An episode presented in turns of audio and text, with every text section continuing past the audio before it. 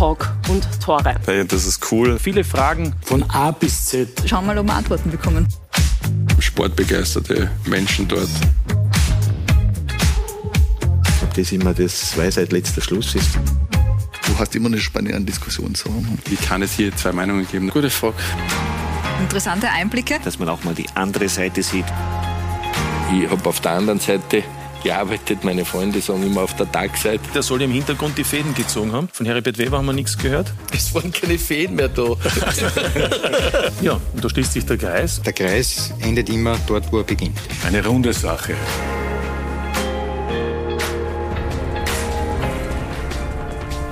Nach einer langen Winterpause darf ich Sie, meine Damen und Herren, herzlich willkommen zurück bei uns im Sky Studio begrüßen. Es geht endlich wieder los, auch mit unserem wöchentlichen Talk-Format Talk und Tore. Und zum Glück gibt es einiges zu besprechen. Heute im Fokus die Wiener Austria. Da ist ja einiges passiert. Wir werden das heute aufarbeiten und auch in die Zukunft blicken.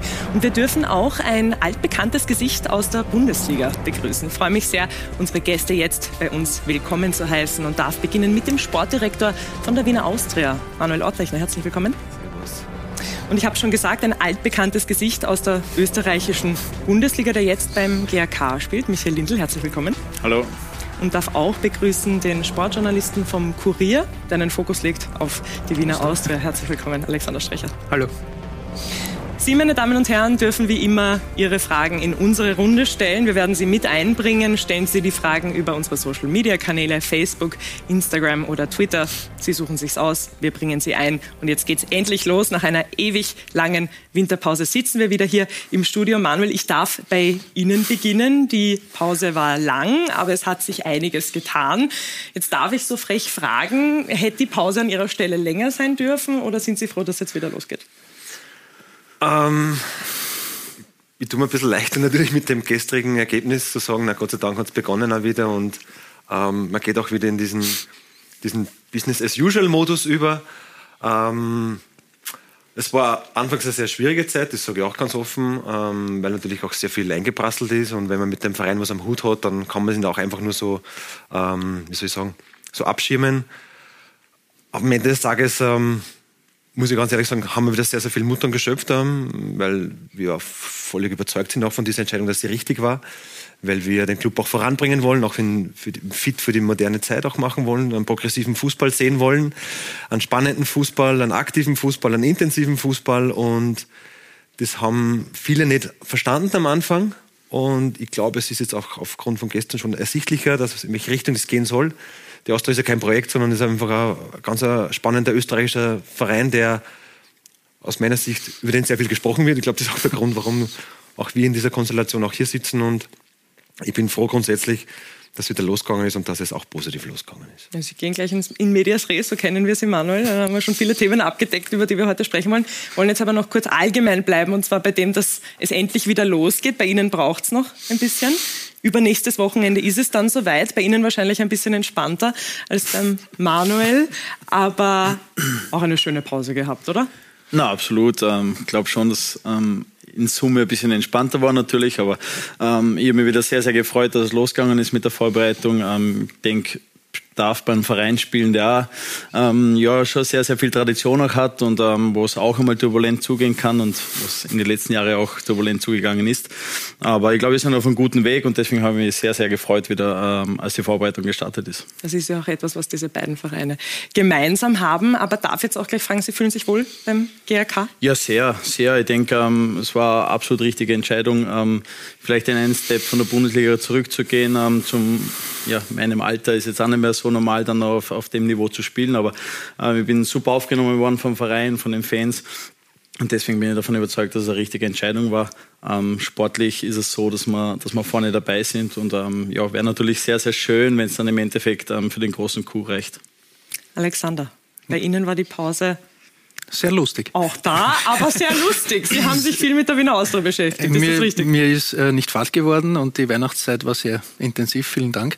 äh, ja, also äh, es ist ja schon traditionell, dass bei der Austria immer wieder rund geht und äh, in diesem Jahr war es speziell, wirklich speziell. Äh, auf der einen Seite hat man ja die, den, den, pragmatischen Ansatz, wo man sagt, äh, es hat sich entwickelt. Es kommen Investoren, die Geld hergeben, äh, die auch eine sportliche Expertise mitbringen mit dem Jürgen Werner und die ja dann irgendwann eine, eine, einen Weg entwickeln wollen. Und äh, wenn man dann draufkommt oder zu dem Schluss kommt, dass es mit diesem Trainer in der Form vielleicht nicht mehr weitergeht, dann ist es legitim, dass man eine Entscheidung trifft oder dann muss man eine Entscheidung treffen. Nur es war sicherlich die, die, die Frage, die Art und Weise, das Wie und vor allem, wie man es nach außen kommuniziert hat. Das war, würde ich sagen, eher, wenn wir in der Schule sind, wenn wir gerade Semesterferien gehabt haben, nicht genügend setzen. Mhm. Also da, da hat es wirklich äh, gehapert. Und deswegen, glaube ich, ist auch dann der Fan-Unmut immer größer geworden, weil natürlich viele Internas nicht bekannt waren, den Fans. Aber wie es transportiert war, war es äh, sicherlich sehr ungeschickt. Wir wollen da später auch noch einmal genauer drauf eingehen. Wir sitzen jetzt hier heute in einer Runde, in der ich noch eine Verbindung herstellen möchte, bevor wir auch auf das Wochenende zurückblicke. Und zwar mit Ihnen beiden. Sie haben beide gemeinsam bei der Austria gespielt. Und ähm, wir haben da etwas mitgebracht, und zwar von einem Spiel, wo Sie beide ein Tor gemacht haben. Und wir schauen uns diese Tore Orte jetzt auch an. Der Orte hat ein Tor geschossen, und zwar mit dem Kopf. Und dann, äh, Sie, Michael, äh, ein Freistoß. Können Sie sich an dieses Spiel noch erinnern? Es war der 25. Oktober 2009, Austria gegen Lask, ein 3 zu 0 Sieg. Wie war es denn gemeinsam zu spielen, Manuel? Ähm, danke für das Eingangsstatement mit ein altbekanntes Gesicht und zumindest nicht gesagt ein altes Gesicht. Da bin ich schon happy drüber. Ähm, was soll ich sagen über Michi? Er weiß, wie sehr ich ihn schätze. Wir haben auch ähm, wir sind in einer Entscheidung Richtung GRK zu gehen. Haben wir kurz telefoniert. Ähm, ist aus meiner Sicht ist einer der letzten großen Zehner Österreichs. Ein Fußballer, den ich sehr gern auch im Kontext verwende, wenn es darum geht, mich mit Jüngeren auszutauschen, bei uns, speziell Young Wirelets oder nur das O18-Level weil die lernen müssen, konkret Fußball zu spielen und ich in der Regel immer einen Michi verwende. Weil quasi hinter jeder Handlung, und wo mir jetzt nicht so viel zu, weil du wachst ja schon die ganze ja. quasi hinter jeder Handlung ähm, irgendwo auch eine Idee steckt und er sie auch versucht, sehr konkret umzusetzen. Und das meistens auch gefordert ist, wenn die Kids nur ein bisschen so einen Jugend-Nachwuchsfußball spielen, rein in den Erwachsenenfußball soll das dann sitzen und das zieht die ihn sehr, sehr oft. Und er weiß, wie ihn schätzt und jetzt höre ich wieder auf. Du kannst gern weitermachen. es wird ja heute auch viel um die Wiener Austria gehen. Wir sehen hier eben, Sie haben einen Bezug zur Austria. Wie haben Sie denn die Zeit in Erinnerung bei der Austria und auch die Zeit mit Manuel Ortlechner vielleicht? Wir sehen ja da auch im Hintergrund ja, sehr, sehr schön. Wenn, vor allem, wenn man das Spiel sieht, ähm, so wie Sie gesagt haben, war der 25. Oktober, das ist mein Geburtstag, kann ich mich erinnern, hat die, haben die Fans dann sogar noch Happy Birthday gesungen nach dem Spiel. Also es waren einfach viele, viele schöne Momente dabei, ähm, besondere Momente dabei, auch mit dem Orti natürlich. Ähm, so oft hat er dann doch nicht ein Tor geschossen, da bin ich natürlich sehr, sehr gefreut. Und na, wir haben einfach wirklich eine, eine sehr, sehr schöne Zeit gehabt. Wir haben eine richtig coole Mannschaft gehabt, ähm, wo, glaube ich, sehr, sehr viele Spieler drinnen waren und, und Charaktere drinnen waren, die richtig gut zueinander gepasst haben. Und ich denke, deswegen haben wir so viel Spaß gehabt und deswegen waren wir sportlich auch richtig gut und das hat einfach richtig gut harmoniert. Und wenn ich an die Austria denke, denke ich eigentlich ja, grundlegend nur positiv, weil es eben drei wunderschöne Jahre waren. Mhm. Dann kommen wir gleich zur Austria und zum vergangenen Wochenende beziehungsweise zum gestrigen Spieltag. Manuel, es war ein 3 zu 1 Sieg gegen die Klagenfurter Austria ein Spiel, das sehr wichtig war für Ihren Verein. Wie groß war denn der Stein, der vom Herzen gefallen ist gestern nach diesem Sieg? Ähm, ich denke, dass natürlich das Ergebnis on top richtig gut zu dem ganzen Tag gepasst hat. Ähm, jetzt möchte ich eher sportlich, inhaltlich natürlich auch darüber plaudern, dass es uns wichtig war, dass man einfach auch sieht, ähm, wie wir uns das konkret auch vorstellen. Das hat man das gesehen? Also ich finde, erstens haben wir nur Luft nach oben, das hat mir auch schon mal positiv gestimmt. Also es ist ja nicht so, dass ich sage, boah, es war es war grandios, der Auftritt. Aber in Anbetracht der Umstände, und man darf nicht vergessen, ähm, als Fußballer musst du schon auch den mentalen Rucksack tragen können und stemmen können. Und ähm, das, was die letzten Wochen eigentlich auch passiert ist, das haben ja auch die Spieler mitbekommen. Ich finde, das haben sie grandios gelöst. Es war auch nicht so einfach. Auch wenn ich mir daran denke, wie viele Ausfälle es auch nochmal gab. Es hat null Jammerei gegeben, dass ein Spieler fehlt und da. Und trotzdem haben wir mit den Jungs, die wir dann aufgeboten haben, die Idee, eine Stunde lang schon in vielen Momenten sehen können. Also ich bin nicht der Meinung, dass das jetzt schon ja, dort ist, wo man es auch vielleicht erwarten könnte. Aber es war echt ein richtig gutes Zeichen schon und das haben die Leute im Stadion relativ bald gespürt und das hat mich gefreut, dass wir on top dann natürlich auch noch gewinnen, weil es einfach auch sportlich wichtig ist, wenn ich um das Rennen denke, ähm, in die Meistergruppe zu kommen und natürlich dann auch, dass on top noch sehr, sehr kitschig wird, wenn der Haris Tabakovic dann plötzlich auch noch doppelt trifft und Schauen wir uns ähm, die Tore gleich an. Und auch noch ein Assist dazu beisteuert. Ja, das ist dann natürlich atmosphärisch sehr schön, ähm, aber es war für mich eher dann nur on top. Ja, sehen die Tore da jetzt auch noch einmal. Michael, Sie haben das Spiel vielleicht auch gesehen. Was bedeutet das denn für so einen Spieler wie für Tabakovic, dass der da dann auf einmal trifft als Joker nach so einer schweren Zeit im Herbst? Ja, ich denke, speziell für so einen Spieler und speziell für Stürmer ist es natürlich unheimlich wichtig zu treffen, vor allem wenn man eine längere Durchstrecke hat, aus, aus welchen Gründen auch immer, aus Verletzungen oder einfach im Formtief. Ähm, deswegen ist es, glaube ich, schon extrem wichtig und ich fand, ich habe das Spiel gesehen und ich fand auch, wie er reingekommen ist. Leider Gottes für einen Fitzi natürlich zu früh, aber ähm, wie er reingekommen ist, hat er auch schon noch einmal einen Schwung gebracht, der der Austria einfach gut getan hat und hat seine Leistung dann einfach mit den Toren oder mit dem Assist gekrönt. Ja. Gestern hat sich auch Dominik Fitz verletzt. Das war die traurige Nachricht des gestrigen Tages. Haben Sie schon Informationen für uns, wie es ihm gerade geht? Ähm, ja, wer das Spiel gesehen hat, hat eh gemerkt, dass der in den ersten 15 Minuten ähm, ja, wirklich sehr, sehr oft in den Mangel genommen worden ist. Ähm, und eine Aktion hat dazu geführt, dass er da in, in diesem Hüftbereich im Bauchmuskelansatz ähm, jetzt eine Verletzung hat. Es wird wahrscheinlich so in die Richtung vier bis sechs Wochen dauern. Man muss ja immer vorsichtig sein damit natürlich. Ist sehr, sehr bitter für ihn, weil er einfach mit einer der spannendsten Spieler bei uns im Kader ist. Ein, ein Austria-Kind, ähm, wie es es auch nicht mehr so oft gibt, weil er eine Art von Fußball spielt, dieses geniale, das eh heutzutage nicht mehr so gefördert wird. Er war in einer guten Verfassung, also auch wenn ich mir denke und seine ganzen körperlichen und physischen Werte von der ganzen Vorbereitung nehme, das ist immer Top 3, egal ob jetzt intensive Läufe, Sprints, Beschleunigungen, egal was es da so gibt. Ähm, und on top natürlich jetzt Tore und Assists ist er die absolute Nummer eins. Das tut uns sehr, sehr weh natürlich. Aber auch hier wieder, da gibt es kein Jammer nicht. Ähm, die anderen Jungs sind top in die Bresche gesprungen. Der Harris war ja dann auch fraglich, weil er ja am Dienstag ähm, äh, mit der Wade Probleme gekriegt hat. Er hätte eigentlich ja begonnen und dann ist er draus, kommt aber dann wieder rein.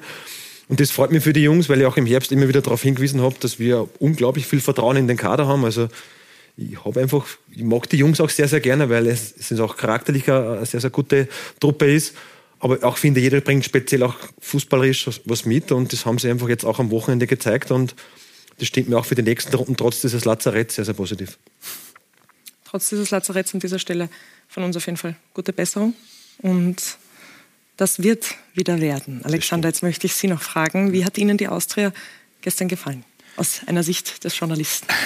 Äh, es war jetzt keine egale Vorstellung von der Austria. Äh, ich habe, wenn dann Veränderungen oder Neues in Ansätzen gesehen und, und äh, bestenfalls. Es war ein solider Auftritt. Die Austria hat absolut verdient gewonnen. Man muss auch sagen, dass für mich äh, Klagenfurt enttäuschend war, nämlich 60, 70 Minuten offensiv ziemlich harmlos. Was man be bemerkt hat bei der Austria, nicht nur, dass sie jetzt mit einem 3-4-3 agieren, äh, man hat schon das Bemühen gespürt und, und sie haben äh, die Kontrolle über das Spiel gehabt. Aber ich glaube, es ist zu früh, nach einem Spiel jetzt irgendein Urteil abzugeben. Äh, wahrscheinlich erst frühestens so am Ende des Grunddurchgangs, wenn dann wirklich einige Spiele einmal absolviert sind, dann kann man vielleicht sich ein Bild machen und sagen, ja, dieser Weg, wo man jetzt im Winter die Weichen gestellt hat und der soll in eine etwas andere Richtung gehen, ja, es geht wirklich in diese Richtung. Das kann man dann beurteilen. Äh, und bis dahin muss man halt schauen, dass man punktet, damit dieses äh, Ziel Top 6 erreicht wird. Wie gesagt, das war ein verdienter Sieg aber von einer großen Gala oder Revolution war es noch weit entfernt. Es wird ein bisschen brauchen, ja. bis man sieht, ob das Ganze fruchtet und funktioniert. Aber, aber das ist logisch. Das ist logisch und ich bin mir sicher, dass trotzdem am Verteilerkreis alle froh sind, dass der Bundesliga-Alltag wieder losgeht. Denn die Winterpause, die war turbulent, unter anderem wegen einer unpopulären Entscheidung, und zwar der, sich von Manfred Schmidt zu trennen. Ja, in der Zeit war die Stimmung nicht sonderlich gut, aber gestern, wir haben es gerade gehört, hat der neue Trainer dann ein glückliches Debüt geliefert. Und Christoph Jochum, der gibt uns jetzt einen Stimmungsbericht aus Wien Favoriten. Es ist der Dezember 2022, als sich die Stimmung am Verteilerkreis dem Wetter anpasst. Manfred Schmidt wird freigestellt und Sportdirektor Manuel Ortlechner gibt ein Interview voller Emotion und Ehrlichkeit. Ich habe meine Familie darauf vorbereitet. Ich gesagt, es wird wahrscheinlich auch für mich richtig unangenehm. Aber keine Ahnung, wie, wie lange ich das auch da mache. Und ich habe keine Ahnung, wie ich das überstehe hier. Aber es musste im Sinne der Austrag gemacht werden keine Ahnung, ob man das irgendwann einmal nachvollziehen kann. Einige können es immer noch nicht nachvollziehen. Gestern beim ersten Pflichtspiel seit Monaten ist der Ex-Trainer noch präsent. Für den Nachfolger könnte das unangenehm sein. Könnte, denn Michael Wimmer geht souverän damit um. Von den Fans gab es jedenfalls auch Plakate für den alten Trainer, für Manfred Schmidt. Wie haben Sie sich denn willkommen geheißen gefühlt?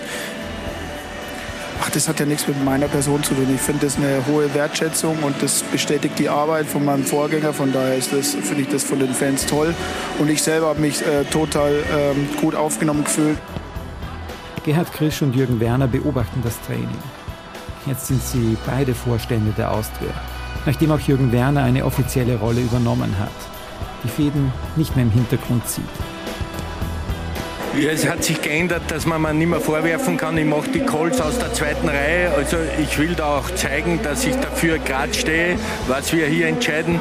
Äh, aber es soll weiterhin ein Teamwork hier sein und nicht eine One-Man-Show. Sportlich verläuft der gestrige Nachmittag wie erhofft. Der 3 zu 1 Heimsieg gegen die Klagenfurter Austria extrem wichtig. Er nimmt viel Druck von den Entscheidungsträgern. Schafft vielleicht auch unter den Anhängern ein Gefühl, dass unter dem neuen Trainer erfolgreicher Fußball möglich ist. Wir haben jetzt nichts erreicht und wir hätten auch gar nichts, äh, nicht alles verloren, wenn, wenn das heute nicht gut gegangen wäre. Aber logisch, äh, als Sieg im ersten, im ersten Heimspiel, vor allem bei den Tumulten dann auch, was alles im Vorfeld war, ist natürlich Gold wert. Muss nicht zu früh freuen. Die Austria aktuell mit zwei großen Zielen. Aufgaben, könnte man auch sagen. Die Top 6 sollen erreicht werden und vielleicht fast noch wichtiger. Die Lizenz muss gesichert werden. Ja, wir sind auf den letzten Metern, also wir bemühen uns sehr, äh, dass wir äh, die Lizenz im ersten Schlag kriegen. Äh, ist das vielleicht der größte Gegner im Frühjahr? Ja, Gegner würde ich nicht sagen. Also wir haben jetzt mehr Zeit wie letztes Jahr, das vorzubereiten. Wir wissen, wo die Ecken und Kanten sind, was uns letztes Mal gefehlt hat und ich hoffe, wir können das kompensieren. Eine entscheidende Rolle bei der Austria einzunehmen, immer herausfordernd. Das ist eine ambitionierte Aufgabe, wie ich jetzt kennengelernt habe, aber genau das treibt mich an. Äh, ich glaube, dass die Austria nach wie vor ein schlafender Riese ist und wenn wir das ganze Potenzial ausschöpfen können, äh, ist die Austria ein, ein, ein großer Faktor im österreichischen Fußball. Der Frühling rückt näher, der Nebel wird sich verziehen und am Verteilerkreis wird man klar erkennen können, ob die Lizenz gesichert ist und ob der Trainerwechsel die richtige Entscheidung war. Ja, eine Entscheidung, die, wie wir vorher schon angesprochen haben, nicht nur für Zustimmung gesorgt hat. Manuel, Sie sind gemeinsam mit Manfred Schmidt zur Wiener Austria als Sportdirektor gekommen. Und um diese Entscheidung einfach auch für uns ein bisschen nachvollziehbarer zu machen, wann war dieser Punkt für Sie, wo klarer geworden ist, dass man da wahrscheinlich getrennte Wege gehen sollte irgendwann? Kann, können Sie sich an den Moment erinnern, nein, wo das. Kann, nein, es gibt sicher nicht das eine Ereignis, wo man das dann festmachen könnte. Nur irgendwann einmal, wenn du ein bisschen ein Feeling für Menschen hast, merkst du irgendwo die Idee auseinanderdriftet. Und das ist dann, wie es halt oft auch in Beziehungen oft passiert, passiert das eher schleichend. Und am Ende des Tages haben dann beide Parteien gemerkt, das geht irgendwie miteinander nicht mehr aus. Mhm. Das ist die Wahrheit. Welche Ideen waren das? Welche Dinge waren es? Können Sie da konkrete Punkte nennen, wo Sie sagen, da haben Sie jetzt zum Beispiel einfach gemerkt, so funktioniert es nicht mehr? Ja, klar, klarer habe ich die, aber um ehrlich zu sein, ich würde die Bühne heute nicht nützen, um das heute jetzt irgendwie auch verlaut, zu verlautbaren. Ähm, es wäre auch unfair, um ehrlich zu sein, weil es hätte auch der Manfred nicht die Möglichkeit, sich jetzt hier zu verteidigen. Und das müsste ich auch irgendwo respektieren, dass er nicht will. Alexander, Sie haben die Entscheidung ja vorher schon angesprochen. Ja. Wie haben Sie das Ganze gesehen, wahrgenommen? Äh, es hat sich irgendwie schon angekündigt über einen längeren Zeitraum. Also Manfred Schmid war ja schon eigentlich ein Jahr davor bei manchen äh, intern, bei den Mitgliedern von Gremien äh, in der Kritik, wo es immer wieder geheißen hat, ist er der richtige Trainer oder nicht. Da war er gerade erst im, im, frisch im Amt. Äh, das hatte auch noch zu tun mit, mit Insignia, mit, äh, mit dem Partner der Austria, die, die auch gewisse Interessen hatten. Und irgendwann, wenn man mit beiden Seiten als Journalist immer spricht, äh, mit Manfred Schmidt, mit Manuel Ortlechner, äh, dann hört man halt eben zwei verschiedene, nicht komplett verschiedene, aber doch unterschiedliche Vorstellungen, wie, wie, und Herangehensweise. Wie will man spielen? Wie kann man das umsetzen? Ist der Kader gut genug? Ist er nicht gut genug? Und äh, irgendwann habe ich dann so im Laufe des Spätsommers, Herbstes dann äh, mitbekommen, wo ich mir gedacht habe, irgendwann wird sich das wahrscheinlich äh, atmosphärisch nicht mehr ausgehen. Eine Trennung ist wahrscheinlich unvermeidbar. Die Frage ist nur wann. Also entweder im Sommer oder man wartet eben nicht mehr zu und, und macht den Schnitt jetzt schon im, im Winter und das hat man gemacht. Vielleicht ist es dann die, vom Zeitpunkt die, die richtige Entscheidung gewesen. Wie gesagt, äh, die Art und Weise, wie man das dann kommuniziert hat, war halt äh, ja, äußerst ungeschickt und, und hat auch, glaube ich, viele Fans verstört. Kommunikation ist Ja. ein Stichwort. Manuel, Sie sind ja doch ein Mensch, der sich mit Kommunikation noch gut auskennt, wenn man sich beispielsweise einen Instagram-Kanal anschaut und so. Sie sind ja schon ein Mensch, der da Wert drauf legt. Warum würden Sie sagen, hat das nicht funktioniert? Auch in Anbetracht auf Ihr Interview, das wir ja auch gerade gesehen haben, da waren doch einige Dinge, wo man das Gefühl hat, das war nicht so ganz so Also das Interview kann ich auch ganz leicht ähm, relativieren, weil nur mal, dieser Verein liegt mir einfach unfassbar am Herzen und wenn ich die Fanszene und die kenne ich richtig gut, bin auch mit allen quasi im Austausch, solange das zulässt natürlich. Ähm, und du dann nicht weißt, ob du trotzdem irgendwo auch in Sicherheit bist, und da geht es gar nicht um meine Person, weil ich bin eh auch in meiner Karriere oft genug stehen und stehen mit ihnen gestanden, weil man als Spieler kannst du glaube ich auch erinnern, immer wieder Meinungsverschiedenheiten hatten. Also ich bin einer, nur mir habe keine Angst davor, ich habe vor niemanden Angst, aber wenn es dann, ich spüre, es könnte vielleicht auch Richtung Kind oder Frau gehen, Hatten Sie das, das habe ich so ein Feeling gehabt, dann habe ich so reagiert. Und nicht, weil ich jetzt die Scheidung- die Entscheidung revidiert hätte oder so, überhaupt nicht. Ich bleibe dabei, die Entscheidung war absolut richtig. Ähm, in der Funktion, der ich mich jetzt bei dem Verein befinde, weil ich habe auch andere, andere Funktionen schon inne gehabt bei dem Verein, ähm, habe ich gewusst, ich werde einmal auch alleine dastehen. Und das war speziell rund um den 5. Dezember herum so, dass man dachte, puh, so viel Schütterklopf habe ich dann auch nicht mehr. Die Popularitätswerte und meine Reputation in diesem Verein ist, glaube ich, auch von ja, der Meisterkapitän runter auf, ähm, ich glaube, gestern hat es auch noch mal eine Spruchbahn gegeben in meine Richtung, wo ich bis heute nicht verstehe, warum eigentlich, weil ich immer so das Gefühl, ähm, dem ist die Austria nicht wichtig und dann darf man sowas nicht tun. Ich glaube eher, das ist der Gegenteil ist der Fall, sondern der Verein ist mir unfassbar wichtig und es geht darum, die richtigen Entscheidungen zu treffen und nicht nur die populären Entscheidungen. Und, und ich glaube, der Alex hat das auch ganz gut auch formuliert, auch er hat das gespürt, ich glaube, es haben viele Leute gespürt.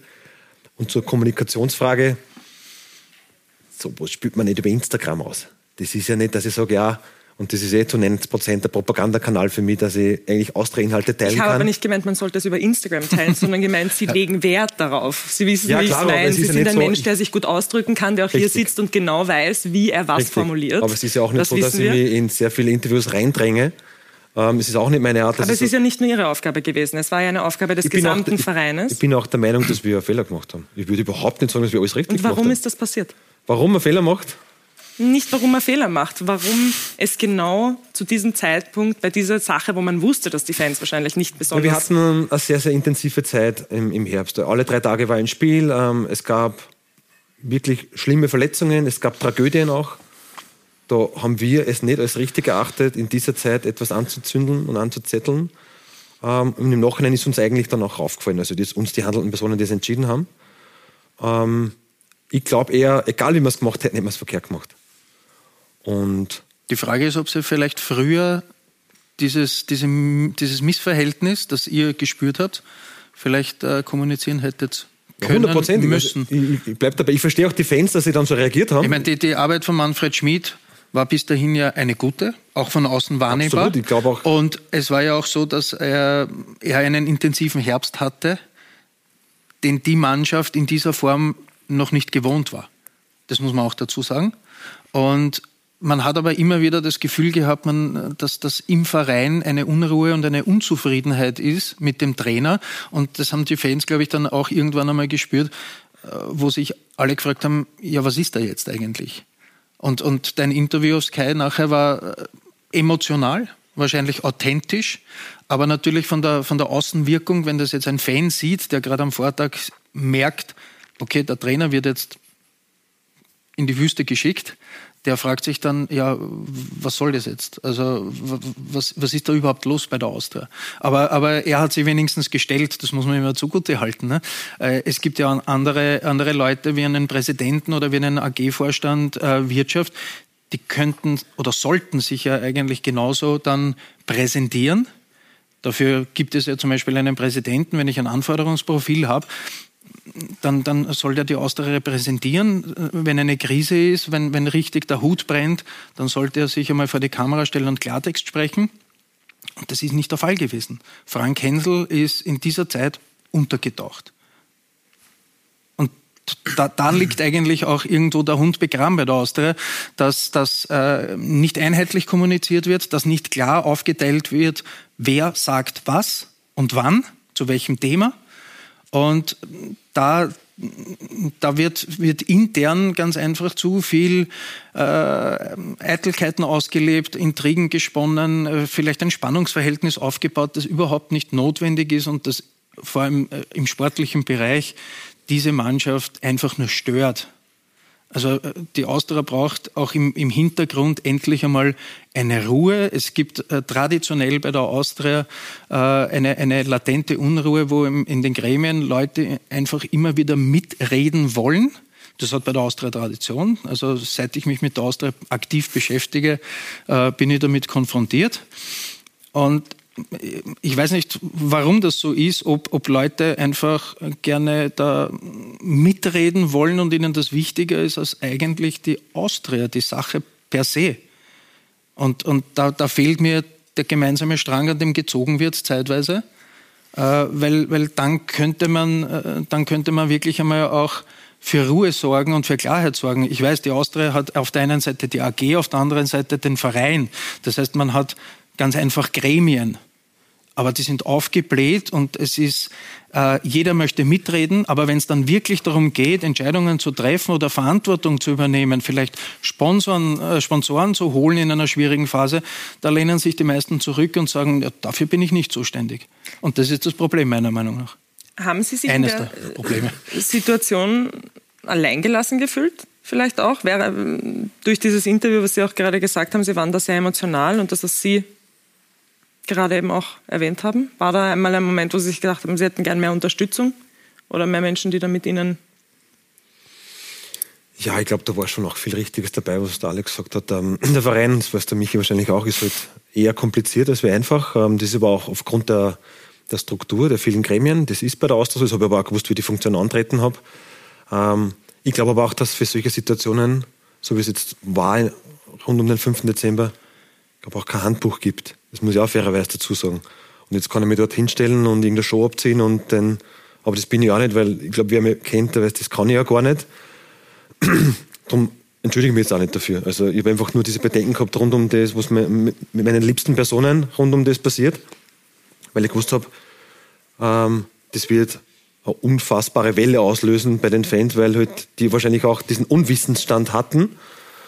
Ähm, und das muss man am Ende des Tages auch aushalten fairerweise jetzt mit etwas Abstand, ähm, würde ich auch sagen, ist kommunikativ kann man das hundertprozentig auch anders lösen. Ähm, aber ich bleibe dabei, ich hatte zu dem Zeitpunkt auch nicht ein Handbuch parat, ich sage, jetzt schlage bei der Seite nach und so macht man das, sondern ich mache das nicht seit zehn Jahren, diesen Job, sondern ich versuche das immer sehr authentisch und mit sehr viel Energie auch ähm, zu leben.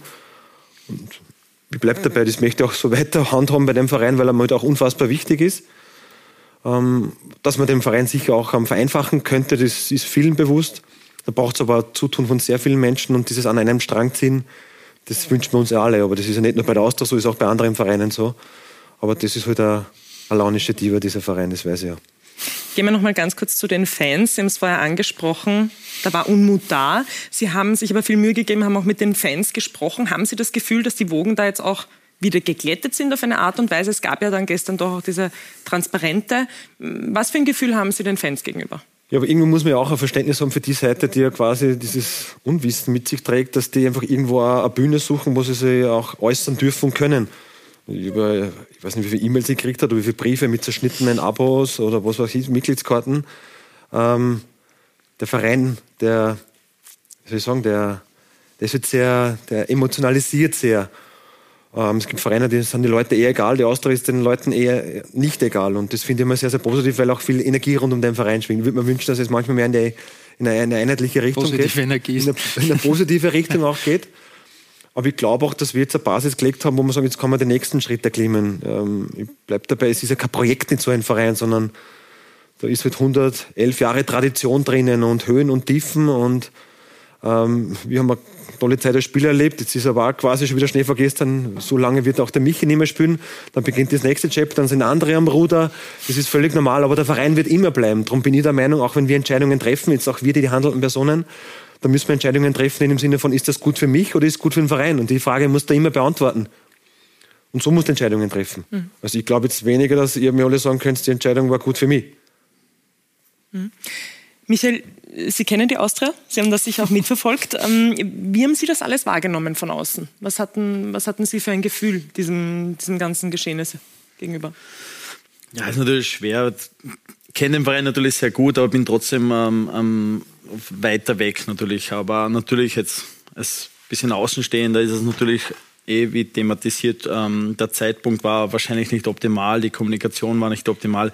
Aber ich bin halt einfach der Meinung, dass der Verein bzw. die, die handelnden Personen, die solche Entscheidungen treffen, nicht immer nur populäre äh, Entscheidungen treffen können und dürfen und müssen. Also in, in erster Linie steht der Verein über allem und ähm, dementsprechend müssen die, die handelnden Personen auch Entscheidungen treffen. Und dafür sind sie auch da, dafür werden sie installiert, dafür bekommen sie äh, Gehalt äh, ausbezahlt.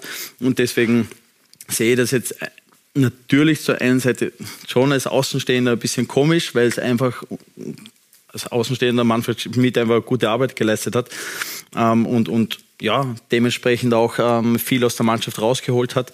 Ähm, auf der anderen Seite ist es natürlich so, wenn der Verein einen neuen Weg einschlagen will ähm, und einfach der Meinung ist, dass es in dieser Konstellation nicht möglich ist, dann muss man auch eine Entscheidung treffen. Dafür, wie gesagt, sind sie auch ähm, angestellt, dafür ähm, sind sie in gewissen Bereichen des Vereines installiert worden und ähm, deswegen ist da nichts Verwerfliches dabei. Dann sprechen wir über den neuen Weg und über den neuen Michael Wimmer. Jetzt möchte ich Sie fragen, Manuel, Wimmer hat einen Vertrag über zweieinhalb Jahre bekommen. In zweieinhalb Jahren. Wo steht die Wiener Austria? Wie sieht die Wiener Austria aus? Wie spielt die Wiener Austria? Wo sie steht, kann ich nicht sagen, weil wenn ich es wissen würde, würde ich darauf wetten. Das ist aber das Schöne, dass man es Dann würde ich wissen. mitwetten, wenn Sie es wissen würden. Machen Sie sich keine Sorgen. Aber es macht ja auch den Reiz vom Fußball aus, dass wir alle nicht wissen, wie Spiel am Wochenende ausgeht. Darum pilgern ja Millionen Menschen jedes Wochenende ins Stadion. Wir wollen aber das Risiko minimieren oder den Zufallsfaktor minimieren. Wir wollen schon entscheiden, in welche Richtung es zumindest ausgeht. Aber ob der Stange rein oder rausgeht, werden wir nie wissen. Was wir aber schon sehen wollen, ist einfach, egal welche Mannschaft das dann bei der Austria ist, und das ist jetzt quasi alles nur auf die Kampfmannschaft zugespitzt, und ich muss fairerweise sagen, ich sehe ja dann trotzdem immer eher das Big Picture bei dem Verein und nicht jetzt nur diese, diesen, diesen Eisberg, der rausragt aus dem Wasser, sondern auch, was darunter ist. Es sollte diese Grundhaltung im Verein wieder gegeben sein, weil ich muss ehrlich sagen, und das habe ich auch gemacht in der Zeit, wo ich öfter hier gesessen bin und nicht für die Austria tätig war, der Club hat etwas auch seine Identität, seine sportliche Identität verloren. Und egal mit wem man mit der Branche austauscht hat, wird überhaupt niemand mehr sagen können, für was die Austria steht. Und das war für mich fast erschreckend, weil das ist mein Verein, mit dem ich unfassbar viel stolzes Trikot tragen habe. Und plötzlich sagen mir Menschen in, in, in ganz Fußball-Österreich, für was steht denn der Verein eigentlich sportlich?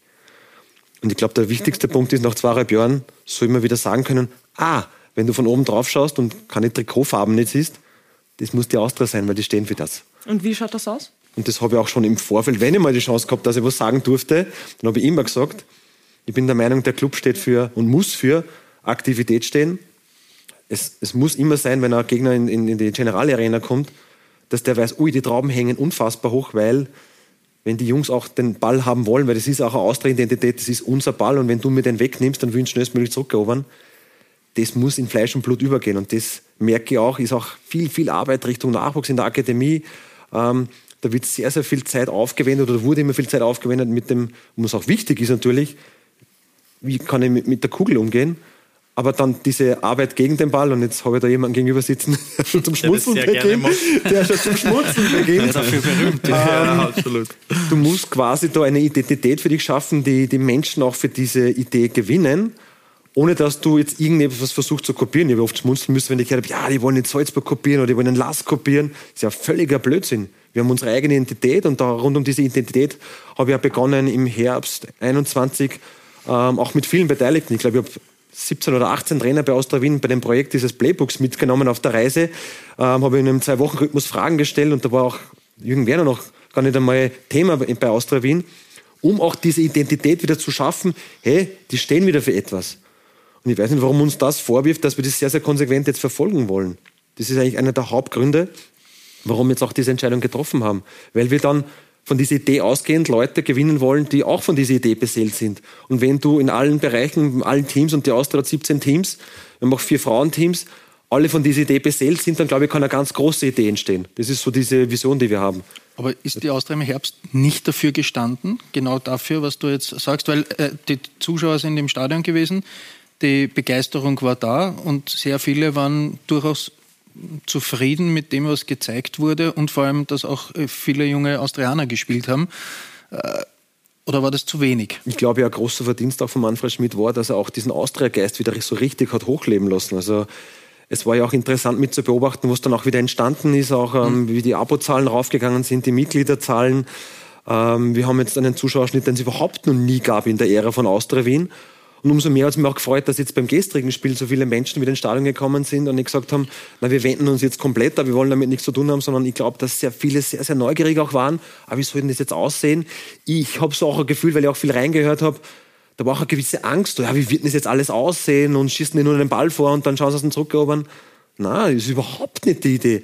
Weil die Austria-Identität der Historie, und ich bin, bin, mir da sehr bewusst, weil zu der Zeit wieder der Michi ja bei uns war, wir haben ja gefühlt im Training überhaupt nur One-Touch-Football gespielt. Also ich glaube, das war überhaupt der Fußball, ausgehend der Nullerjahre mit der schönste Fußball, der da praktiziert worden ist, weil auch die Spielertypen da super zusammenpasst haben. Ich glaube, das ist ja auch Austria Wien. Nur du musst aufpassen, dass du nicht dieses Spiel des modernen Fußball verschläfst. Und das hat ja auch, ich glaube, im Weltfußball Barcelona jetzt auch einmal gezeigt wenn du da nicht mithältst mit den Pacegebern, mit Liverpool, Man City und wie sie alle heißen, dann tust du da richtig schwer. Und das hat man gesehen, die versuchen jetzt wieder den Anschluss zu finden. Den finden sie auch dort wieder, weil so unfassbar viel Qualität bei Barcelona vorhanden ist. Aber du musst dich schon ein bisschen auch am, am, am modernen Fußball orientieren. Und die, die große Kunst jetzt ist ja, die alte Austria, wenn ich so formulieren darf, mit den Gegebenheiten des modernen Fußballs zu kombinieren und seine eigene Geschichte und Identität zu finden. Das ist das Projekt, das wir jetzt begonnen haben. Und hoffentlich sieht man das so auch in zweieinhalb Jahren. Und ich bin auch der Meinung, Richtung gestern, wenn du etwas so beginnst in der Art, das muss am Anfang quasi schlechter werden und das wird dann über Dauer natürlich hoffentlich besser. Und dass wir gestern gewonnen haben, ist jetzt nett, aber es hätte nichts daran geändert, ob wir gewonnen oder verloren hätten gestern. Ich habe jetzt auch gemerkt, wie sehr die Jungs daran glauben. Es war interessant zu beobachten, diese, diese neugierige Phase, was passiert denn jetzt ab 3. Jänner am Trainingsstart? Und du hast dann gemerkt, wie die Jungs dann so richtig neugierig und so richtig ja, angefreundet haben, auch mit dieser Idee. Und die ersten Ansätze bleibe dabei, die hat man schon sehr, sehr gut erkennen können, aber noch nicht über den Zeitraum. Und da haben wir noch unfassbar viel Arbeit vor uns. Mhm. Alexander, bringt Michael Wimmer all das mit, um das umzusetzen, was Manuel Ortlechner gerade gesagt hat? Das wird man sehen. Äh, Sie haben gesagt, er, er war genau der Trainer, den Sie wollten und, und äh, der Wunschkandidat. Also sollte er es mitbringen. Äh, ich ich finde, sein, sein Einstand generell als, als Typ war sehr gut. Auch wie er quasi zu seinem Vorgänger Manfred Schmid Stellung genommen hat, wenn er gefragt worden ist. Er hat er hat eine gewisse Vorstellung, die eben mutig, aktiv, ja, diese, diese, diese Worte beinhaltet.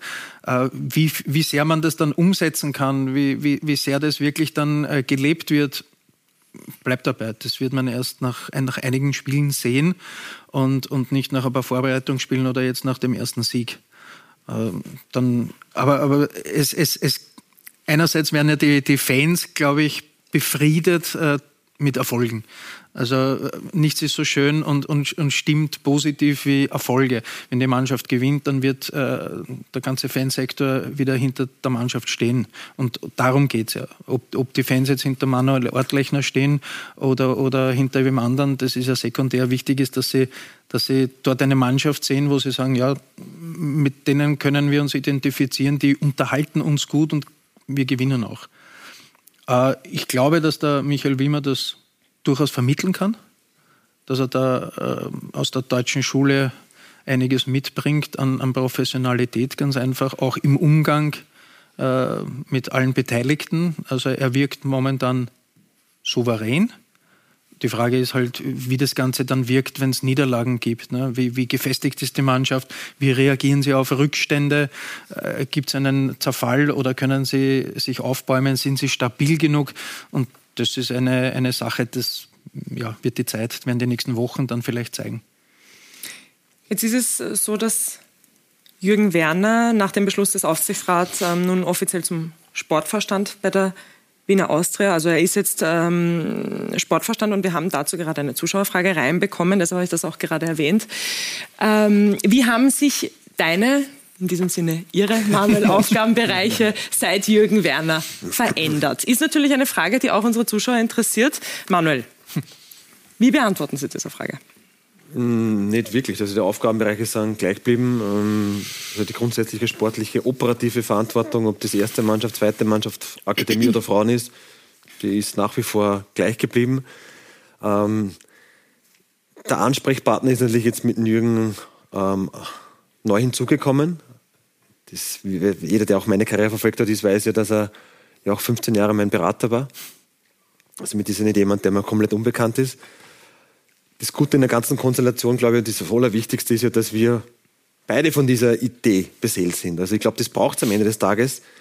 Wir werden auch die nächsten Transferfenster alle nützen, um auch jetzt, wenn es, egal ob jetzt Staff geht oder Spieler geht, wir wollen einfach die Idee vorgeben und holen uns auch Personal nach dieser Idee. Und ich verstehe auch nicht, warum jetzt auch in dem Kontext, glaube ich, in den letzten Wochen hat sich der eine oder andere geäußert, wie das sein kann, dass der Verein die Linie vorgibt. Jetzt ganz ehrlich, ich frage mich als Außenstehender, wie kann es nicht sein, dass der Verein die Linie vorgibt? Wer soll denn sonst die Linie vorgeben? Man will sie einfach nicht jetzt von, von, einem, von handelnden Personen abhängig machen, die eine gewisse Fluktuation mit sich bringen. Ich glaube, der Verein muss immer die Linie vorgeben und der Verein, und der Mich hat das ja auch gesagt, der Verein muss ja immer über dem Gesamten stehen. Und ich glaube auch, dass man eigentlich mit einer, mit einer Idee, die wir im Club grundsätzlich vorgeben, allen einen, einen Gefallen tun und einmal zitieren, um mein Beispiel aus dieser, dieser Vergleich, weil wir ja in Österreich sind, mit den Disziplinen des Skifahrens. Es ist zwar alles die Disziplin Skifahren, aber ob ich jetzt Abfahrt trainiere oder ob ich jetzt Slalom trainiere, glaube ich, wird mir jeder Skifahrer recht geben, ist quasi in der, in der Sportort der unterschiedliche Sportort. Und wir wollen quasi, wenn ein Braunöder, im Fall Braunöder ist mein Lieblingsbeispiel, der von der U9 in die U10, in die U11, in die U12, in die U13, in die U14, 15, 16, 18 Young Wireless und Kampfmannschaft tritt, dann soll der bitte bei jedem Übertritt in die nächste Mannschaft jedes Jahr das Gleiche hören. Weil alles andere tut mir keinen Gefallen. Das ist der Grund, warum wir dieses, und das habe ich auch gewusst, diese einheitliche Spielidee vorantreiben wollen, habe ich gewusst, das wird ein Monsterprojekt. Manuel, aber ich, es ging ja gerade um Ihren Aufgabenbereich. und ich, ich muss Sie das auch fragen, einfach weil, weil es auch mich persönlich interessiert. Ja. Man, man beobachtet Sie und, und Sie sind zur Wiener Austria gekommen und hatten natürlich die alleinige Entscheidungsmacht als Sportdirektor. Und ja. dann kam Jürgen Werner. Jetzt muss sich ja Ihr Aufgabenbereich irgendwo verändert haben. Aufgabenbereich hat sich nicht verändert, ne? Der Entscheidungsbereich, die Kompetenz hat sich leicht verändert, aber nicht der Aufgabenbereich. Und wie hat sich die verändert? Der Jürgen ist der Chef, er ist der Sportvorstand. Und müssen Sie Ihre Aufgabe dadurch für sich vielleicht auch neu erfinden? Gibt es für Sie neue Ziele oder neue Wünsche? Ihr Vertrag läuft ja aus im Sommer. Also, Wollen Sie das so weitermachen? Also Stand heute wüsste nichts Gegenteiliges und wir haben uns heute auch wieder lange über zukünftige Dinge ausgetauscht. Na, wüsste nicht, was sich ändern sollte. Das heißt, Sie bleiben in der Funktion, auch über den Sommer hinaus? Also Stand heute gehen wir davon aus, never say never natürlich, nein, aber ich kann die Frage natürlich nicht beantworten, weil ich mir nicht den Vertrag geben kann. Das muss man mir auch nachsehen. Aber es habe jetzt keine Zeichen gesehen, die was Gegenteiliges ähm, zeigen würden. Und Sie würden auch gerne verlängern und bleiben? Ja, nein, dem Verein kann er mich grundsätzlich so aufreiten. Also, nein, natürlich, das ist mein Verein in Österreich, das weiß, glaube ich, auch jeder. Ähm, damit habe ich auch meine, meine mit Abstand intensivste, ich sage bewusst intensivste Zeit erlebt, egal ob als Spieler oder in anderen Bereichen oder jetzt in meiner Funktion. Ähm, ich will hier mitgestalten, weil ich glaube, ich will ja auch nur das Beste für den Verein. Wir machen ja Entscheidungen nicht aus irgendwelchen Launen heraus oder weil wir Wette verloren haben, sondern man hat einfach auch eine Vision, man will einen Club wohin bringen dass er erfolgreich ist und dass die Menschen eine Freude dabei haben. Und ich bin auch sehr froh, dass man, und das darf man nicht ganz vergessen, und das finde ich auch erwähnenswert, in dieser spielfreien Zeit haben sie die Abozahlen noch weiter erhöht. Das ist ja auch nicht selbstverständlich und ich denke schon, der Verein ist mega spannend für die Leute, die interessieren sich für einen Verein. Die können sich mit ganz vielen Werten identifizieren. Warum ich da weitermachen will, ist, weil Ich finde grundsätzlich der Verein auch mit meinen privaten Werten deckt. Das habe ich ja, glaube ich, auch schon oft erwähnt. Das ist eh schon langweilig, weil auch ich für liberal und Offenheit, Wildheit und, und, und diese Dinge auch stehe. Und der Club hat das auch in seinem Vereinsleitbild im ersten Satz drin stehen. Und darum glaube ich, bin ich auch bei dem Verein ganz gut aufgehoben. Wie lange letztendlich dann, ich weiß nicht, in den 30ern zurückblickend dann wirklich dort war, weiß ich nicht. Weil es nicht schon auch sehr energiezehrend ist, diese Arbeit. Also, wenn ich jetzt sage, ich kümmere mich wirklich um das alles, wie ich es gerade aufzählt habe, das, glaube ich, das könnt ihr grob auch ausrechnen. Das ist schon zeitintensiv. Da braucht man viel Energie, aber die Energie ist absolut vorhanden. Und wenn es einmal nicht mehr so ist, dann sage ich auf und sage, du, jetzt ist der Nächste dran. Er braucht auch viel mentale Kraft. Äh, Alexander, kurze Frage, wie, wie, wie schätzen Sie das Duo, Werner?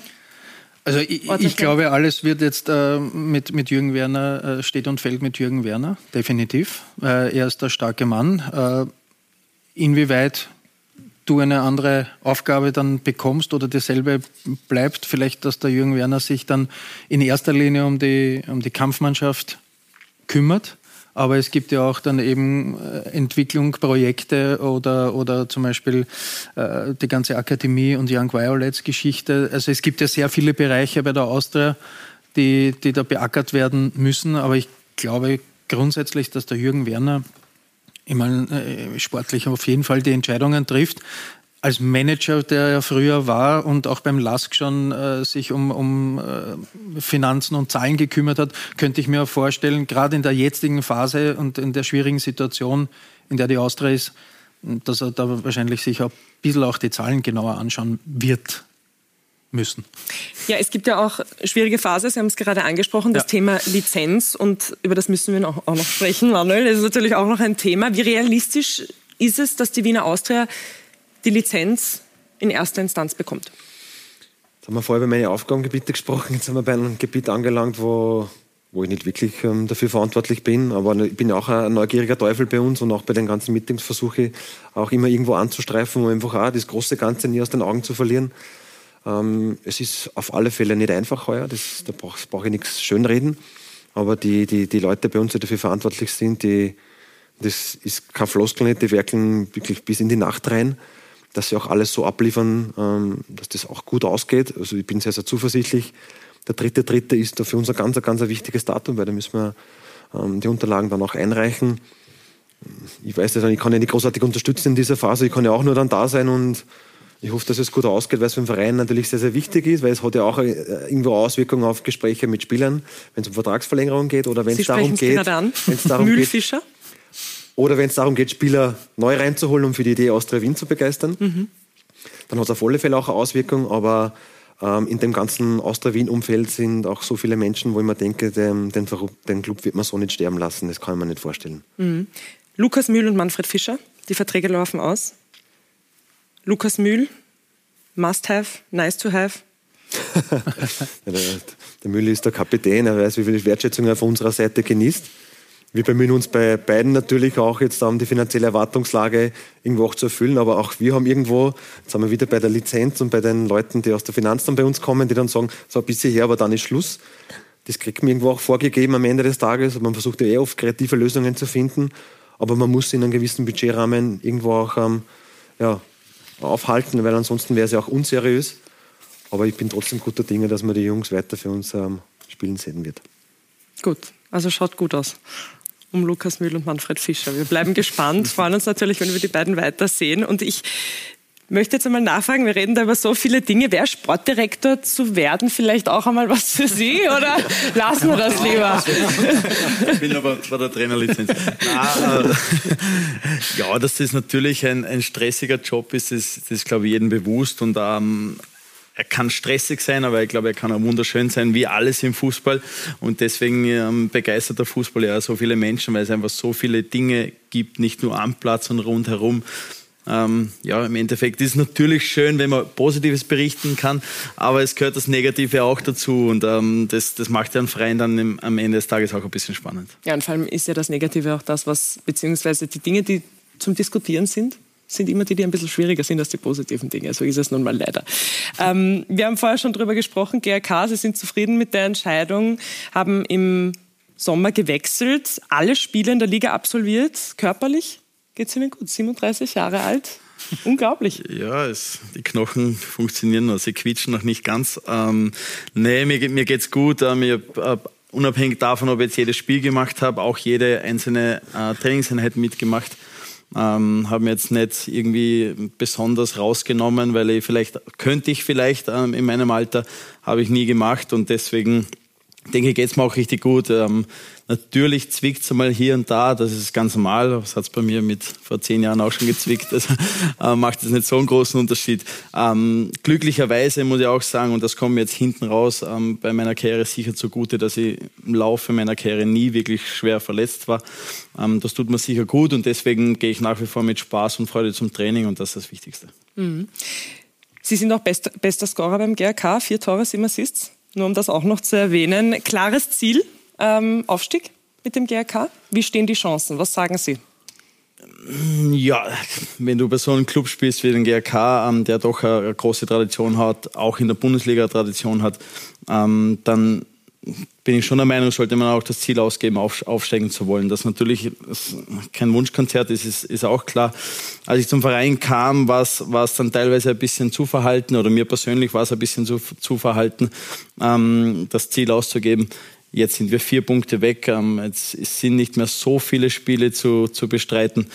Ähm, um, um, und im Endeffekt, wenn du vier Punkte weg bist vom Tabellenführer, zusätzlich noch beim GRK spielst, ähm, denke, es sollte es eine Marschroute geben und es sollte der Aufstieg sein. Ob es gelingt, steht auf einem anderen Blatt Papier, aber ähm, denke schon, dass man offensiv an die Sache rangehen darf ähm, in dieser Situation und ähm, ja, also ich würde den Aufstieg gerne nehmen. Ja, der GRK, GRK gerade auf Platz 4 in der Tabelle und die nächsten Spiele, die anstehen, sind Horn und die Admira. Wie geht es denn nach dieser Saison für Sie weiter? Wie lange wird denn Michael Lindl noch Fußball spielen, wenn wir jetzt schon bei den Knochen sind? Ja, die Frage bekomme ich wirklich sehr, sehr oft gestellt und da äh, ist auch berechtigt. Ich vergreife sie mir nicht. Nein, ist natürlich berechtigt. Ähm, ähm, meinem Alter ist ja auch nicht mehr normal auf, oder ja, nicht normal auf so einem Niveau dann am Ende noch zu spielen.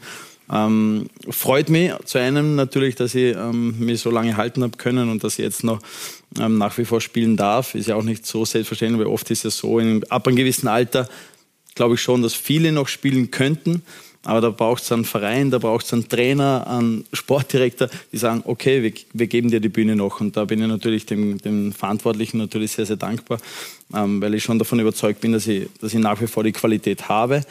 Aber mit, mit einem Jugendwahn ist es ja dann auch nicht immer ganz so einfach. Wie lange es dann am Ende noch geht, keine Ahnung. Ähm, ich glaube jetzt nicht, dass ich in meinem Alter dann jetzt noch, noch weit vorausschauen kann. Ich freue mich, dass ich jeden Tag gesund und munter und mit Spaß und Freude zum Training gehen darf und kann. Ähm, und ja, dann werden wir sehen, was kommt. Ja, vielleicht mit 38 dann in der Bundesliga gegen den WRC und beim Grazer Derby. Das wäre natürlich das wär überragend. Was, oder? Der GRK. Ich glaube, dass sie alle den GRK wieder in der Bundesliga wünschen, weil er eine absolute Bereicherung auch wäre. Ähm, Ob es eintritt, entscheidet ja. nicht mich. Nein, Nein, natürlich wirklich mit, ähm, ganz klar. Aber ich denke jetzt für Fußball Österreich wäre es eine wunderschöne Sache, ähm, ohne jetzt den anderen Vereinen irgendwas abzusprechen. Aber ähm, mit so einer Tradition, mit so einer Fanbase, was du am Ende hast, und ähm, ja, da, da ist schon ein kleiner schlafender Riese noch ähm, in, in der österreichischen Fußballwelt vorhanden. Und äh, das wäre natürlich wunderschön, wenn der Verein dann im Endeffekt auch in der Bundesliga spielen könnte. Mhm. Wir wollen jetzt einen kurzen Blick auf einen anderen Bundesliga-Verein machen, und zwar auf den Wolfsberger AC. Sie sind eine Ikone dort. Dort läuft es gerade nicht sonderlich gut. Sechs Niederlagen in den vergangenen sieben Bundesligaspielen und die Stimmung im Lavantal, die ist bereits sehr früh in diesem Jahr getrübt. Ronald Mann blickt für uns auf die Situation beim Wolfsberger AC. Alles grau, alles grau in grau. Alles kalt, alles kalt, kalt, kalt. Die erste Halbzeit war, glaube ich, erschreckend. Fakt ist ja halt auch, dass die erste Halbzeit echt vogelwild ausgeschaut hat und echt nicht gut für uns war. Aber warum das so war, äh, boah, schwer zu erklären. Es war spielerisch und, und offensiv, defensiv, war, es waren viele Schwächen halt wieder zu erkennen. Ich glaube, da sind wir uns alle einig, dass wir heute ein sehr schlechtes Spiel gemacht haben. Diese Aussagen, diese Bilder, sie sprechen eine eindeutige Sprache. Das erste Bundesligaspiel nach der Winterpause und der Präsident bereits beim Stand von 0 zu 0 in der Halbzeitpause fassungslos. Ja, absolut schlecht. Also ich kenne meine Mannschaft nicht. Also normalerweise müsste jetzt drinnen sein und mit der Mannschaft einmal richtig ja, Dacheles reden. Also so eine Leistung, ja, für mich unerklärlich. Also wir haben nur eine Chance, mit Siegen und mit guten Leistungen noch über den Strich zu kommen. Fassungslosigkeit, Ratlosigkeit, auch beim Trainer nach der 1 zu 2 Niederlage gegen die WSG Tirol. Ich war schon äh, überrascht, äh, dass wir äh, vor allem in der ersten Halbzeit äh, überhaupt nicht die Intensität auf den Platz gebracht haben. Wenn dir alles durch die Finger rinnt und sich die Erkenntnis breit macht, das war für mich äh, von allem, was wir erreichen wollen, was wir auch von dieser Mannschaft erwarten, das Vertrauen, das wir auch in die Jungs stecken, äh, ist das eigentlich nicht so zu akzeptieren und war auch überraschend, weil wir richtig gute Wochen hatten. Es kann nicht daran liegen, dass wir nicht versucht haben, alle scharf zu stellen und das hat mich schon etwas enttäuscht. Ja. Und da ist ja dieses Problem. Die Zeit läuft davon, um unter die Top 6 zu gelangen. Natürlich hat jeder natürlich Ziele und unser Ziel ist, unter die Top 6 zu kommen. Also wir haben wunderschöne Zeiten schon erlebt, wenn wir in Europa international dabei waren und da verstehe ich nicht, warum die Mannschaft nicht den Willen hat, dorthin zu kommen. Also es ist alles möglich und ja, für mich zum unerklärlich. Womöglich fehlt ja einfach ein wichtiger Spieler. Einer, der in der Vergangenheit so viel für den WRC geleistet hat. Na klar, Michi Lindl ist gemeint. Man könnte sagen, an vielen, vielen Ecken wo man, wo man den die vermissen. Ja, momentan schaut es aus, als würde er sehr fehlen. Heute war vielleicht nach dem Spiel auf so ein Moment, wo ich froh war, dass er nicht da ist, weil da war es vielleicht ein bisschen zugegangen. Aber ja, das ist halt so, er ist ein Leader, er ist vor allem ein, Sieger. Also ich persönlich hätte sehr gerne mich noch, noch da. Keine Sorge, vielleicht gibt es ja irgendwann irgendein Comeback. Michi Lindl, das habe ich immer wieder gesagt, also wenn es passt, wird er wieder zurückkommen, hier in Wolfsberg dabei sein und hier für die Wolfsberger Zukunft ja, mitzuarbeiten. Zukunftsmusik. Apropos Musik, beim WRC aktuell. Alles grau, alles grau in grau. Ja, die 1 zu 3 Niederlage gegen die WSG, WSG kein gelungener Frühjahrsauftakt für den WRC. Wie hätte denn Michael Lindl reagiert in der Kabine nach so einem Spiel? Ja, das weiß man nicht. Ähm also Ihre, Ihre Ex-Kollegen haben da schon eine sehr genaue ja, Vorstellung gehabt. Na, ja, ist natürlich, ähm, ich glaube, jeder, der mich kennt, ähm, weiß schon auch, dass ich dann irgendwann einmal gewisse Dinge auf den Punkt bringen kann. Ähm, in der Kabine, in der Halbzeit auch einmal sehr emotional sein kann, ähm, wo vielleicht die eine oder andere Sache mal fliegt oder kaputt wird. Ähm, heißt es nicht, dass das jetzt immer der Fall sein muss oder der Fall war, aber ja, das eine oder andere ist vorgekommen. Und ich denke ganz einfach, dass eine gewisse Emotionalität, ein äh, gewisses Leben für den Verein, für die Mannschaft, für den Club, für die Mitspieler äh, glaube ich, extrem wichtig ist, ähm, weil du einfach da doch irgendjemand mitreißen kannst. Ähm, aber ab und zu gehört die emotionale Schiene dazu und ab und zu gehört einfach ähm, das sachlich-fachliche Gespräch und da muss man ein bisschen abwägen, was dann in dem Moment äh, wichtig ist. Ähm, natürlich in solchen Spielen, ähm, habe es natürlich auch äh, verfolgt, ist es natürlich dann schwierig ohne Emotionen oder äh, für mich wahrscheinlich dann schwierig ohne Emotionen ran, ranzugehen als Spieler. Wer hat mehr Dinge kaputt gemacht nach solchen Spielen? Weiß nicht, aber damals, damals war ich noch viel jünger, mhm. da, war, da war ich, es noch nicht so extrem. Und jetzt spricht schon ein bisschen der Trainer aus ihm. Na, damals war es sicher eine andere Situation. Da war ich, ich bin jetzt rausgekommen, doch als, als junger Spieler noch damals und da waren viele arrivierte, arrivierte Spieler auch da. Ähm, da nimmt man sich natürlich ein bisschen zurück und ähm, damals war noch alt und jung, glaube ich, ist noch ein bisschen mehr gepflegt geworden als, als heutzutage. Ähm, deswegen äh, hat sich der Junge da schon ein bisschen hinten anstellen müssen. Bleiben wir beim WRC. Was läuft denn da gerade alles schief? Ja, auch das kann ich jetzt nicht zu 100% beurteilen. Ähm, natürlich ist es so, dass es dass mir auch wehtut, natürlich, ähm, wenn der WRC ähm, ähm, so performt und wenn sie einfach nicht die Ergebnisse liefern, die ich mir gerne wünsche, weil, weil der Verein, weiß auch jeder, mir sehr am Herzen liegt, weil die handelnden Personen mir am Herzen liegen. Ähm, deswegen schmerzt das natürlich. Ich ähm, denke auch, dass der WRC immer schon auch von der Kabine gelebt hat. Ähm, ich weiß jetzt nicht, ob, ob stimmungstechnisch ähm, alles so rund läuft, wie es, vielleicht die letzten Jahre war, was auf der einen Seite vielleicht auch ein bisschen normal ist, weil der Cut einfach relativ groß war, weil viele Spieler weggegangen sind, die wirklich jahrelang äh, die Knochen hingehalten haben für den Verein und deswegen will ja auch keinem was unterstellen, aber ähm, es, es gefühlt ist es einfach so, dass, dass die Kabine momentan einfach keine Spiele gewinnt. Und deswegen glaube ich, ist es ähm, ja keine einfache Situation, aber ich auch davon überzeugt bin, dass sie aus dem kleinen Tief, was sie jetzt haben, auch wieder rauskommen. Ich durfte dort sein bei dem Spiel und durfte mit Ihren Mitspielern sprechen. Und ich sage Ihnen, Sie haben sie sehr vermisst in dem Moment. Man hat es jetzt auch in diesem Beitrag gehört. Ich, ich habe das Gefühl, dass da von der Stimmung her eben einiges nicht so gut rennt. Jetzt sind, ist man noch nur vier Punkte weg vom Tabellenschlusslicht von der SV Ried. Was passiert mit dem WRC, wenn er nicht in die Meistergruppe kommt und diesen Abstiegskampf miterlebt? Kann der WRC das? Wird man sehen. Ähm, zum einen freut es mich mal, wenn Sie mich vermissen. Ähm, habe ich doch das eine oder andere richtig gemacht die letzten Jahre. Ähm, zum anderen wird man sehen. Ich glaube, der WRC war noch nie in der, in der Qualifikationsgruppe. Also wird richtig spannend, sollten Sie da unten dabei sein, ähm, wie Sie dann am Endeffekt mit dieser Situation umgehen, ähm, weil es doch, ich habe es auch nie gespielt, weil wir, wie ich dort war, immer in der Meistergruppe waren, aber ähm, wenn man so hört, wie die Mannschaften dort unten dann sprechen, wie sie in den Spielen umgehen, ähm, ist schon ein ganz, ganz anderes Spiel als vielleicht in der Meistergruppe, weil einfach jedes Spiel ein Endspiel ist und weil man auch weiß, mh, hm, da könnte es ja wirklich um den Abstieg gehen. Und das hast du in der Meistergruppe natürlich nicht. Da kann man vielleicht auch als WRC ein bisschen befreiter spielen.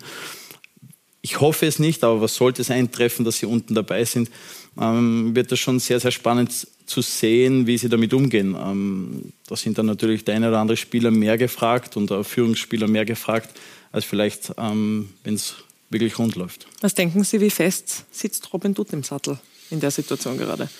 Sie kennen ihn ja als Trainer auch. Ja, der WRC war aber immer bekannt, die, die Ruhe zu bewahren und er war auch immer dafür bekannt, keine Schnellschüsse zu machen und auch gewissen Trainern dann auch äh, ja, längerfristig einfach zu vertrauen. Und ich denke, das werden sie jetzt auch machen, aber wie fest er im Endeffekt wirklich im Sattel sitzt, das, das weiß ich nicht. Dafür bin ich zu weit weg ähm, und steht mir auch nicht zu, zu beurteilen. Aber wie gesagt, ähm, die Ruhe haben sie bis jetzt immer bewahrt, egal ob es gut oder schlecht lief. Und ähm, davon gehe ich jetzt auch aus. Mhm. Wir haben vorher gehört, Präsident Dietmar Riegler hat gesagt, er würde sie sehr gerne zurückhaben, egal in welcher Funktion. Ähm, jetzt machen Sie auch gerade die Trainerausbildung, die A-Lizenz oder vielleicht auch als Sportdirektor. Das Role Model sitzt vor Ihnen. Wie, wie könnten Sie sich denn vorstellen, zurück zum WRC zu kommen? in was für einer Funktion und ob es irgendwann einmal passiert, kann ich mal, weiß ich nicht. Ähm, das steht in den Sternen. Ähm, Fakt ist, dass ich gerade die A-Lizenz mache, dass ich mich mit dem Trainerwesen ähm, sehr viel auseinandersetze, dass ich mich gern mit Taktik, gern mit Mannschaften auseinandersetze und dass, dass es einfach ein interessantes Aufgabengebiet ist. Aber genauso interessant ist es, wie man mitbekommt bei Manuel, dass es schon sehr, sehr spannend ist, auch Sportdirektor zu sein, auch wenn es ein bisschen turbulent ist. Aber ich denke, in Summe macht man das, weil man es einfach gern macht und weil es einfach ein schöner Beruf ist. Aber ähm, wie gesagt, in welcher Funktion, ob es irgendwann einmal klappt, dass ich ähm, im Endeffekt wieder zurückkomme, wird sich zeigen. Ähm, dass ich gerne dort bin oder auch gerne dort war, ähm, das wissen auch alle. Und den Rest werden wir sehen. Manuel, in welcher Position würden Sie ihn denn eher sehen? Als Trainer, als Sportdirektor oder in einer ganz anderen Funktion? Weiß er. er weiß es. Und was sagen Sie? Ja, wir haben ja, wir haben ja doch schon. Sie so. Bitte. Es ist ja nicht, dass wir uns nicht austauschen, jetzt auch noch. Dann noch lassen Sie mich daran teilhaben. Ich also, bin gespannt wie ein Gummiringel. Ja, ich versuche natürlich auch von außen stehen, immer, wenn er mal mir anruft und um Rat und Tat bittet, ihm zu sagen, du und da und dort kann ich und sehen und da sehen ihn Stand jetzt als Trainer. Und ich glaube, dass er ein richtig guter Trainer wird. Ja. Weil dieser Typus Spieler, der sich auch sehr, sehr viel mit dem Spiel auseinandersetzt, in der Regel auch ein guter Trainer wird. Mhm. Können Sie mit dem was anfangen, was er sagt? Sonst würden Sie ja die Ausbildung ja, nicht machen, Ja, oder? natürlich. Ähm, wenn man die Ausbildung macht, ähm, dann, dann sollte man vielleicht schon eine gewisse Intention haben, ähm, ähm das dann mehr zu verfolgen. Wie gesagt, mit dem Manuel tausche ich mich immer wieder mal aus und wir haben auch über das schon des Öfteren gesprochen. Ähm, aber auch das, so viele Jobs im Endeffekt gibt es nicht. Ich hab, ähm, muss, muss alles passen. Ich bin sehr, sehr froh, dass Sie auch äh, den Jugendbereich, auch über das haben wir mal diskutiert, beim WRC übernommen haben, die, die U14, weil ich immer gedacht habe, ich will eine Erwachsene-Mannschaft trainieren. Im Nachhinein ähm, bin ich sehr, sehr froh, dass ich den Schritt gewagt habe, äh, mit der U14 mal zu trainieren. Auch da haben wir drüber gesprochen. Da hat er zu mir damals auch schon gesagt, das ist ein richtig guter Schritt, ähm, weil man einfach viele Dinge lernt, die man vielleicht im Erwachsenenbereich nicht so kennenlernt. Und deswegen bin ich froh, dass ich das jetzt einmal gemacht habe. Ob es dann wirklich der Trainer wird, auf was für einer Ebene, Erwachsenen, Kinder, Jugend, wie auch immer, ähm, das wird sich zeigen. Vielleicht sehen wir ja mal das Duo Manuel Ortlechner und auf der Trainerposition dann Sie. Wer Sportdirektor, weiß. Trainer, vielleicht. Alexander Strecher hat die Ideen. Na, bitte Ja, genau. schön, wir finden Lösungen. Also, es geht nicht nur in der Bundesliga wieder los, sondern auch im Europacup. Große, große Freude. Champions League. PSG gegen Bayern steht an. Morgen das Duell der Giganten. Manuel, für wen schaut es denn besser aus Ihrer Meinung nach bei diesem Spiel? Oder es ja schon eher schwer zu sagen ist. Natürlich ist es auch da nicht einfach zu sagen, aber auch hier wieder bei der Idee, glaube ich, wird eher die Bayern-Idee gewinnen, weil ich der Meinung bin, dass der moderne Fußball es nicht mehr verträgt, dass drei Feldspieler quasi sich nicht am Spiel gegen den Ball beteiligen. Ähm, obwohl ich natürlich der Meinung bin, dass speziell die, die zwei und der eine, der noch fehlt, ähm, mit das Beste ist, was man offensiv heute im Weltfußball sehen kann. Aber ich glaube fast, dass die Idee, wo alle zehn Feldspieler da über den Platz hirschen, gewinnen wird. Alexander, was sagen Sie? Dem kann ich was abgewinnen, wobei momentan sind beide nicht wirklich so in einem Lauf drinnen. Äh, PSG hat eine Krise, eine offizielle, die Krise hätte ich schon gern. äh, und, und auch bei den Bayern rennt halt jetzt nicht so, wie sie es wollen. Äh, ich würde eine Münze werfen. Gut. Ganz einfach. Ja, und einen Ich sehen habe wir ja keine nicht. mit, aber ich würde sie werfen. Gut, vielleicht machen wir das dann nach der Sendung Ja, noch. genau. Einer fehlt, Mbappé auf der Seite von PSG und es hat sich die Frage gestellt, ob er spielen kann, ob er nicht spielen kann, ob er dabei sein wird oder nicht. Und zum Glück ist Jörg Kühne mein Kollege vor Ort und der wird uns jetzt Antworten darauf liefern. Hakimi, Ramos, Verratti, Messi, ganz ehrlich, es wirkt so, als würde das überhaupt niemanden kümmern, ob da wer von denen retour ins Team kommt. Es geht nur um einen, es geht nur um ihn, es geht eigentlich nur um Kilian Mbappé. Gestern hat er zum ersten Mal trainiert und heute, vor ein paar Stunden, ist es dann eben rausgekommen, scheint er auf im Matchkader für die morgige Partie. Und die L'Equipe, die hat heute schon getitelt, Une lueur sur le banc. Schauen Sie mal, also ein Lichtblick auf der Bank der Pariser. Über allem steht die Frage, wie sich Kilian fühlt. Ob er sich wirklich vorstellen kann, dieses Match zu bestreiten. Natürlich wird es auch noch Gespräche mit meinem medizinischen Team geben. Sie haben hervorragende Arbeit geleistet. Vor allem aber hat Kilian selbst hervorragende Arbeit geleistet, um bestmöglich matchfit zu werden. Dennoch weiß ich heute noch nicht, ob er auf dem Matchbericht stehen wird oder nicht. Ob ich ihn auf die Bank setze, um Bayern Respekt einzuflößen, nur deswegen sicher nicht. Wenn er im Kader ist, dann um auch zu spielen. Aber wie lange er dann spielen wird, das weiß ich noch nicht. Aber einfach nur so setze ich Kilian nicht auf die Bank. Galtier hat am Wochenende noch gesagt, na, bei Mbappé, da ginge man null, null Risiko. Und der gute Nagelsmann, der scheint das schon gewusst zu haben, den Braten gerochen, so auf die Art. Er glaubt erst, dass Mbappé nicht im Kader ist, wenn Mbappé nicht im Kader ist. Aber so ist er eben morgen im Kader. Ich gehe davon aus, erstmal, dass er vielleicht spielen kann. Und ähm, jetzt gehe ich davon aus, dass er von Beginn an spielen kann. Gehe aber auch davon aus, dass er unter Umständen in der 60. reinkommt, um äh, Konteraktionen einzuleiten, wenn wir vielleicht schon ein bisschen müde sind. Und unsere Aufgabe wird äh, sein, das Spiel, wenn er reinkommt, schon so zu gestalten, dass wir eine sehr gute Kontrolle haben und dann natürlich uns auch darauf vorzubereiten, dass ein Spieler kommt, der eine außergewöhnliche Qualität hat, mit einem außergewöhnlichen Tempo. Meine Damen und Herren, Sie sehen ja, wo ich bin. Glauben Sie mir, es gibt Schlimmeres. Aber sehen Sie wirklich ganz genau, wo ich bin? Ich bin nämlich auch vor dem Mannschaftshotel der Bayern. Also nicht nur bei Immobilien zählt Kriterium 1 Lage, Lage, Lage. Nein, auch bei Teamhotels. Ganz offensichtlich. Schöne Grüße und bonsoir aus Paris.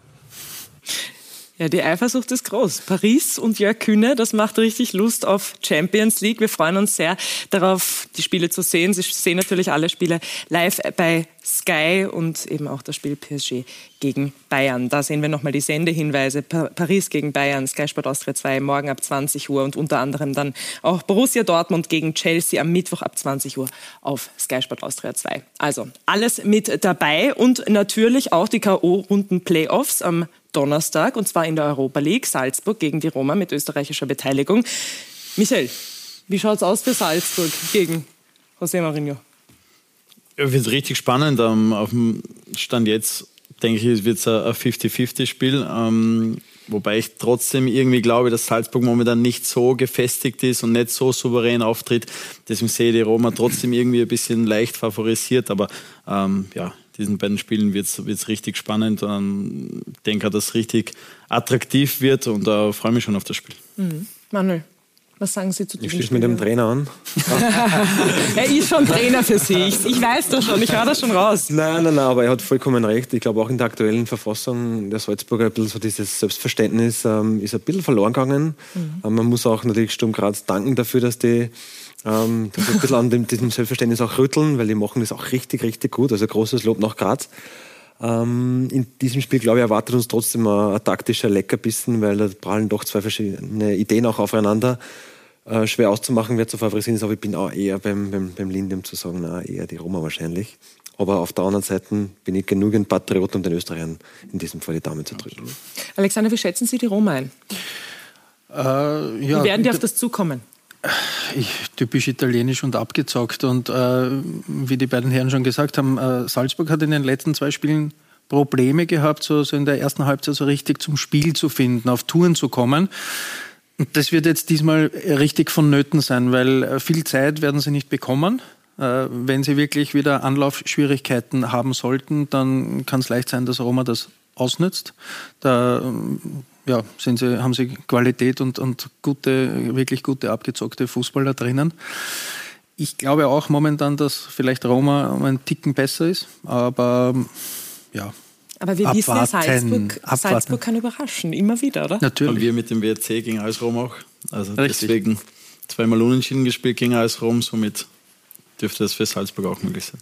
Ja, also wir freuen uns auf jeden Fall schon sehr darauf, diese Spiele zu sehen. Auch da die Sendehinweise für Sie. Europa League gibt es ganz, ganz viele tolle Spiele für Sie zu sehen. Es geht endlich wieder los morgen am Mittwoch und am Donnerstag die Playoffs, unter anderem eben mit Salzburg, Roma und natürlich auch das Spiel Barcelona gegen Manchester United, auch ein Leckerbissen.